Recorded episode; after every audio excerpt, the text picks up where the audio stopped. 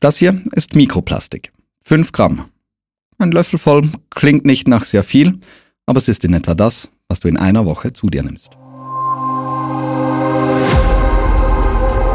Wir müssen reden. Public Eye spricht Klartext. Mein Name ist Nico Meyer. Herzlich willkommen bei Wir müssen reden. Public Eye spricht Klartext. Ja, 5 Gramm Mikroplastik pro Woche, das entspricht gut 250 Gramm pro Jahr, zweieinhalb Tafeln Schokolade, die wir so zu uns nehmen. Was dieses Plastik mit uns, aber auch in der Natur macht, das möchte ich heute besprechen mit meinem Gast. Das ist Gabriel Erni. Herzlich willkommen. Hallo, danke für die Einladung. Gerne. Ähm, du bist Mikroplastikforscher und Postdoc an der Universität Basel. Und gleich als erstes die Frage, wie unterscheidet sich denn Mikroplastik von Plastik und was gibt es für Arten von Mikroplastik? Also grundsätzlich unterscheidet man zwischen ähm, Plastik quasi in verschiedenen Größen. Da gibt es Plastik, äh, welches größer ist als 5 mm. Und das nennt man einfach Makroplastik. Und dann gibt es eben diese Partikel, die kleiner sind, die nennt man Mikroplastik. Und ähm, die Definition, die am häufigsten benutzt wird, ist für Partikel, die ungefähr ähm, ein Mikrometer bis zu eben diese 5 mm sind. Und äh, Mikroplastik, das kommt in die Umwelt auf verschiedene Arten. Also es gibt ähm, die häufigste Art von Mikroplastik, die entsteht einfach beim Zerfall von größeren Plastikobjekten, ähm, äh, die halt in der Umwelt sind. Ähm, und dann gibt es Mikroplastik, welches schon in Form von Mikroplastik in die Umwelt kommt.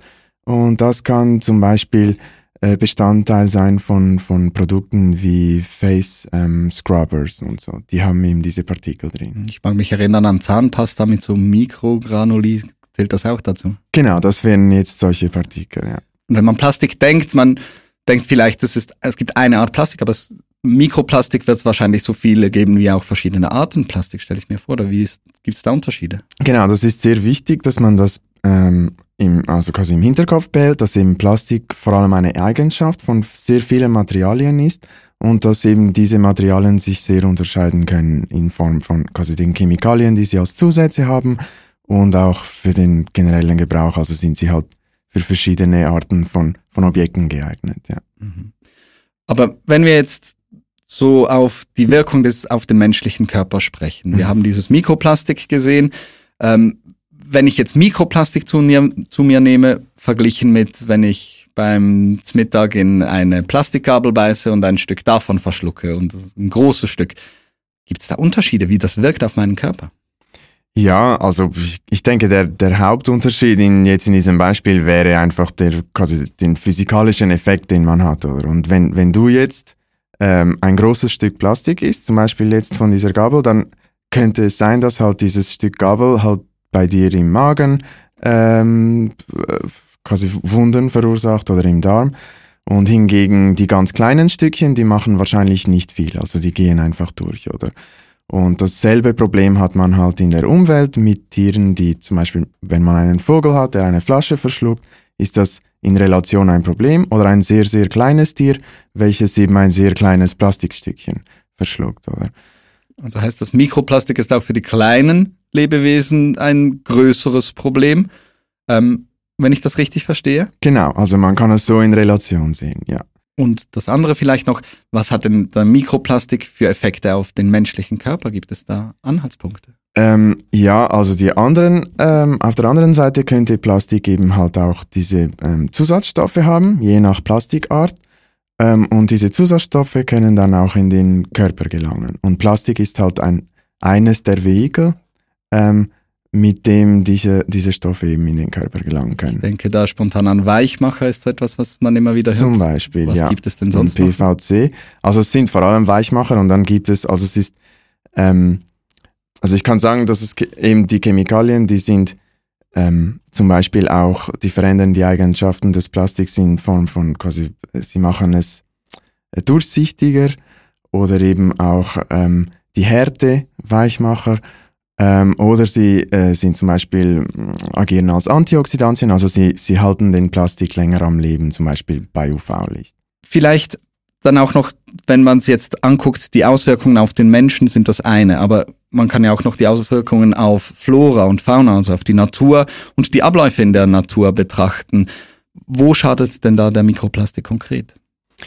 Ja, also ähm, eines ist, ist schon klar, dass man Mikroplastik inzwischen überall in der Umwelt findet. Also man findet es äh, im Schnee auf den Alpen zum Beispiel, aber auch in der Tiefsee. Und ähm, was klar ist, ist, dass halt Tiere auf der ganzen Welt mit dem Plastik dann auch interagieren können, auch eben in allen Größen. Und ähm, Mikroplastikeffekte ähm, werden inzwischen, also hat man im Labor schon äh, in den letzten zehn Jahren relativ intensiv untersucht. Und dort hat man jetzt gesehen, dass eben Plastik ähm, verschiedene Auswirkungen haben kann. Also am besten ist äh, gezeigt worden, dass zum Beispiel, wenn Tiere viel Plastik gegessen haben, dass das eben mit der Nahrungsaufnahme ähm, äh, quasi Konflikte verursachen kann oder eben Wunden, interne Wunden. Oder.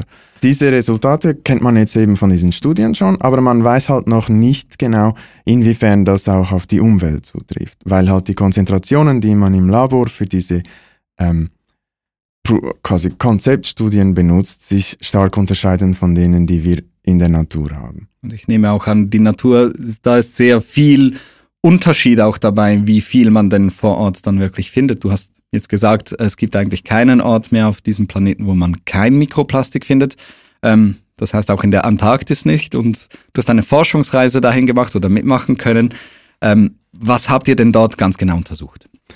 Äh, genau, da waren wir als Teil von einem, also einer ganzen Gruppe von 50 Forschern dabei. Und da ging es jetzt bei uns Biologen darum, zu erforschen, wie ähm, also was der aktuelle Zustand dieser, ähm, dieses Biotops in der Antarktis ist.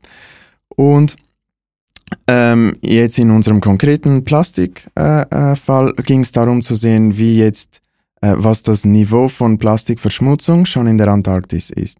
Weil die Antarktis gilt im Moment noch als quasi sehr pristine Gegend und man möchte eine Referenz haben für die Zukunft, ähm, um eben diese quasi die Zunahme oder oder einfach quasi die Veränderung des, des Ökosystems zu dokumentieren. Also man, muss ich mir das vorstellen, man nimmt das jetzt so ein bisschen als Nullwert, bevor weiterer Plastik auch dahin kommt. Genau, genau so.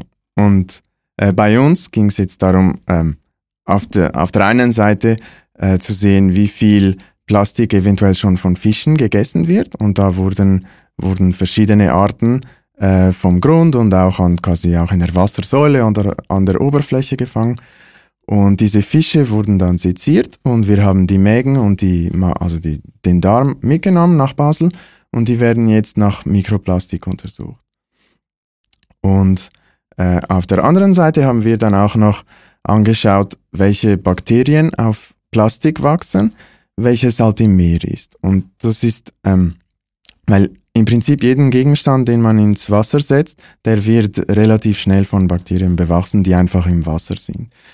Und beim Plastik ist es halt besonders interessant, weil dort halt auch Bakterien sich ansiedeln könnten, welche das Plastik ähm, zersetzen können, aber auch viel einfacher die, die Dichte des Materials verändern und dann halt auch beeinflussen, wo das Plastik hingeht. Also zum Beispiel wird das Plastik dann dichter und dann fängt es an abzusinken, anstatt dass es an der Oberfläche äh, weiterschwimmt. Einzig wegen den Bakterien, die sich da drauf.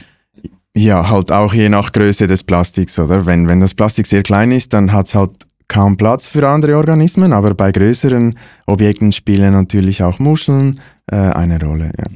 Da möchte ich später sehr gerne noch mal kurz drauf eingehen, aber noch um bei der Forschung in der Antarktis zu bleiben. Ich stelle mir vor, das ist nicht die Forschung, die du sonst erlebst in einem schön temperierten Büro irgendwo in Basel. Das sind äh, andere Umstände, auch um zu forschen, nicht? Ja, ja, komplett. Also ähm, es ist sehr intensiv. Also zum einen wird halt der, der ähm, Tagesplan vom Schiffsrhythmus vorgegeben. Das heißt, man arbeitet dann einfach, wenn das Schiff an der Stelle ist, wo man, ähm, wo man proben möchte. Und äh, das heißt, dass man dann auch teilweise mitten in der Nacht aufsteht oder nur eine halbe Stunde schläft, bis man wieder arbeitet. Und dann ist es halt auch sehr, sehr kalt. Also wenn man dann ähm, draußen ist und äh, das Netz hochzieht oder zum Beispiel mithilft beim ähm, äh, Eiskerne schneiden, dann ähm, war es schwierig, länger als fünf Minuten äh, draußen zu sein, ohne die Hände zu wärmen. Ja. Und in der Antarktis, ich stelle mir vor, es stürmt wahrscheinlich auch ziemlich viel, nicht? Ja, genau. Da hatten wir auch einen, also lustigerweise war der stärkste Sturm, äh, der wurde dann Gabriel genannt, aber die, das war einfach rein alphabetisch bedingt. Also die haben die Stürme einfach nach den äh, verschiedenen Forschern benannt, alphabetisch. Und ja, da hatten wir einen Sturm mit äh, Wellen, die also gut über zehn Metern waren. Und äh, dann arbeitet man nicht viel, weil das Schiff sich einfach zu fest bewegt. Ja. Und dennoch möchte man die eigene Forschung voranbringen. Eben gerade ein Punkt sind diese Biofilme oder diese, diese Bakterien, die sich bilden auf, ähm, auf dem Mikroplastik. Warum ist das für dich ein so spannendes Feld oder generell, was kann man sich aus, diesem, aus diesen Forschungen denn erhoffen? Ja, also da gibt's halt verschiedene Fragen, die mit dem Biofilm zu tun haben. Äh, und generell vielleicht als äh, Hinweis, also Plastik in der Umwelt, weil es eben immer diesen Biofilm hat und die Bakterien, die können verschiedene Sachen aus. Die können dem Plastik zum Beispiel auch einen Geruch geben, der für, für also gewisse Tiere attraktiv sein kann oder abstoßen. Das heißt, die Interaktion des Plastiks mit der quasi äußeren Umwelt ist immer durch diese Bakterien. Also von dem her generell interessant. Und diese Bakteriengemeinschaften, die auf dem Plastik sind, können eben auch zum Beispiel Bakterien enthalten, die Plastik zersetzen können, also diesen Kohlenstoff benutzen. Das eine große Hoffnung wäre ja grundsätzlich. Genau, also das ist so ein bisschen, äh, da suchen wir den heiligen Gral, aber ähm, äh, es ist halt eben da auch, spielt eine Rolle, welche Plastikart man hat. Und gewisse Plastikarten sind einfacher zu zersetzen, einfach äh, von, äh, wegen deren Chemie, also wegen des, des Polymers. Und die häufigeren Arten, also Polyethylen, den man zum Beispiel von Plastiksäcken kennt, der ist relativ schwierig zu zersetzen. So heißt das, es sind wirklich die, die häufigeren Arten des Plastiks sind auch gerade die weniger aussichtsreichen, wenn es darum gehe, um eine Zersetzung durch diese Bakterien. Genau, also man, man kennt jetzt ähm, aus dem äh, Meer kein Bakterium, welches Plastik alleine also dieses Polyethylen oder Polypropylen, zersetzen kann. Und äh, es gibt Hinweise natürlich, aber ähm, das ist noch, noch, noch nicht so genau. Ähm, also da kennt man halt eben, man, man hat noch kein Bakterium wie zum Beispiel für PET gefunden, welches das eben zersetzen kann. Also das heißt, auch äh, heute und morgen werden wir wahrscheinlich nicht gerade ein Bakterium finden, das äh, all unsere Probleme mit dem Plastikmüll oder dem Mikroplastik löst. Nein, das ist äh, leider ähm, sehr unrealistisch, weil halt eben für diese äh, häufigen Plastikarten die Umwelt, also physikalische Prozesse eine große Rolle spielen. Also zum Beispiel UV, ähm, welches das Plastik halt ähm, quasi oxidiert oder dann die, die, die das Polymer im Prinzip einfach zerbricht. Und äh, Hitzeunterschiede spielen auch eine Rolle. Und wenn man jetzt sich äh, ein Plastikstück vorstellt, welches halt auf die, also in die Tiefe sinkt, dann hat es dort sehr wenig oder eigentlich kein Licht und die Temperaturen sind auch konstant tief. Das heißt, diese physikalischen Prozesse, die spielen dann, die haben viel weniger einen Einfluss auf den Zersetzungsprozess und dann müssen halt die Bakterien mehr machen, oder? Und das ist eben nicht klar, dass das auch so dann passiert. Mhm. Du hast vorhin angesprochen, eben die Verteilung des Plastiks über dem Planeten ist relativ unterschiedlich. In weiten Teilen ist ähm, Mikroplastik auch nicht in gigantischen Mengen vorhanden, aber dennoch ist Mikroplastik ein Problem in, in, in der Umwelt. Was, was sind denn die Probleme, die wirklichen, die bestehen durch diesen Mikroplastik? Ja, also ähm, wie ich vorher gesagt habe, aus, aus dem Labor weiß man, dass Plastik ähm, negative Effekte hat auf Tiere. Und das heißt, wenn es halt mal in der Umwelt ist, könnte es, also nur weil wir negative Effekte noch nicht haben nachweisen können in der Umwelt, heißt das nicht, dass sie nicht stattfinden, oder? Mhm. Und das Problem mit Plastik ist eben, dass die größeren Plastikstücke halt immer zerfallen in der Umwelt und es gibt immer mehr Plastik. Also man kann sich das äh, vorstellen, äh, wie, also quasi je mehr Plastik es hat, umso schneller zerfällt es, also quasi umso mehr Partikel hat man dann und dann hat man im Prinzip einen exponentiellen Anstieg. Das steigt oder? der Anteil. Genau. Und Mikroplastik ist halt sehr schwer aus der Umwelt wieder zu entfernen. Und wenn man dann halt vielleicht später in fünf Jahren, zehn Jahren, ich weiß nicht, herausfindet, dass es jetzt wirklich ein Problem ist für, für gewisse Tiere, dann kann man halt kaum was machen, oder? Was gibt und, es denn für, Entschuldigung, dass ich unterbreche, ja. aber was gibt es für Möglichkeiten, äh, Plastik dennoch äh, oder Mikroplastik dennoch aus den Kreisläufen herauszubekommen? Also Mikroplastik kenne ich jetzt eigentlich so keinen praktischen Weg, den aus der Umwelt, also das zu entfernen. Der bleibt. Das, genau, der bleibt. Also was man halt am besten machen kann oder macht, ist eben die größeren Stücke nicht in die Umwelt gelangen zu lassen. Und wenn sie halt mal dort sind, kann man die aus der Umwelt entfernen. Das ist viel einfacher. Vielleicht dann der andere Ansatz eben, was können wir tun, ähm, damit kein neues Mikroplastik entsteht? Ja, genau. Also da ist halt am besten, dass man, wenn man verhindert, dass Plastik in die Umwelt gelangt und natürlich, dass man auch kein Mikroplastik verwendet in, in eben zum Beispiel diesen Zahnpastas oder Face Scrubbers. Die Abfallentsorgung ist in diesem äh, Aspekt sehr wichtig und das ist halt öfters leider ein Problem in Ländern, wo die Abfallversorgung nicht so gut funktioniert und wo eben zum Beispiel das Plastik einfach in Mülldeponien noch gelagert wird. Und da ist im Prinzip Plastik in der Umwelt, welches äh, dann auch verteilt werden kann, oder? Und im Prinzip sollte man eben solche offenen Mülldeponien verhindern oder eben Littering in der Umwelt, ja. Mhm. Ja, und von diesen Mülldeponien, ähm, ich denke an Fließgewässer oder vielleicht sind es in Küstennähe, über kurz oder lang können diese Plastikteile oder dann der Mikroplastik ja auch ins Meer fließen oder kommen und sich dort ansammeln. Wenn ich jetzt ans Meer denke, alle diese Gegenstände, die im und auf dem Meer sind, wenn du jetzt einen Gegenstand komplett aus allen Meeren verbannen könntest, welcher Gegenstand wäre das?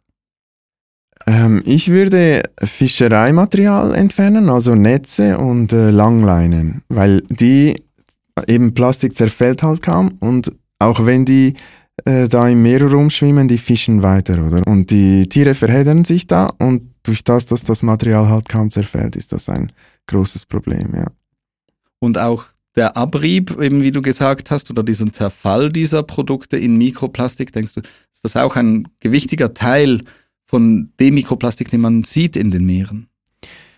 Ja, das ist jetzt schwierig zu sagen. Also Wahrscheinlich schon ein, einen Teil davon, aber eben da kommen wir halt wieder darauf zu sprechen, wo die Netze sind und wie schnell sie zerfallen und im Verhältnis zum Beispiel zum, im, oder im Vergleich zu Plastik, welches an der Oberfläche ist, das zerfällt viel schneller, oder? Mhm. Als Plastik, welches dann irgendwo auf dem Meeresgrund liegt. Mit UV-Strahlen und Wärme, die du genau, angesprochen hattest. Genau.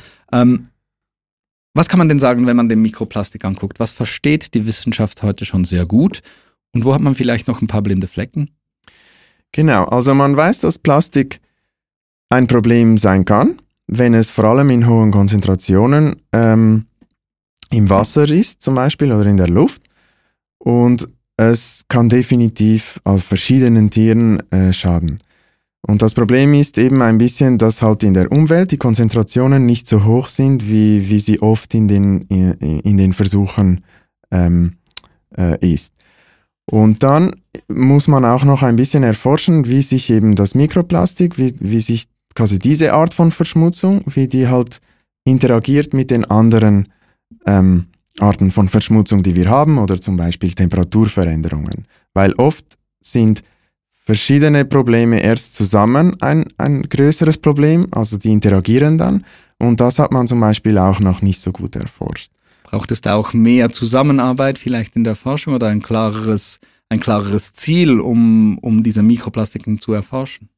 Ja, also das Mikro, Mikroplastikgebiet ist noch relativ jung und ähm, da sind wir jetzt halt in der Wissenschaft auch noch am äh, herausfinden, was wir, also wir müssen die guten Fragen halt auch noch finden, oder? Und je, je mehr man arbeitet, umso mehr weiß man dann und man weiß auch, besser, was man eigentlich machen muss und wo die relevanten Fragen sind und wo eben die Probleme auch sein könnten, oder? Danke vielmals, Gabriel Erni, für deine Ausführungen. Es war wirklich sehr, sehr spannend, ähm, mehr zu erfahren über den Mikroplastik. Danke für die Einladung und gern geschehen. Und äh, wenn du mehr Lust hast auf Public High, auf Wir müssen reden, Public High spricht Klartext, dann empfehle ich dir die weiteren Episoden von unserem Podcast. Du findest sie im Audioformat auf den gängigen Audioplattformen oder auch als Video auf YouTube. In diesem Sinne, danke herzlichst. Wir müssen reden. Public Eye spricht Klartext.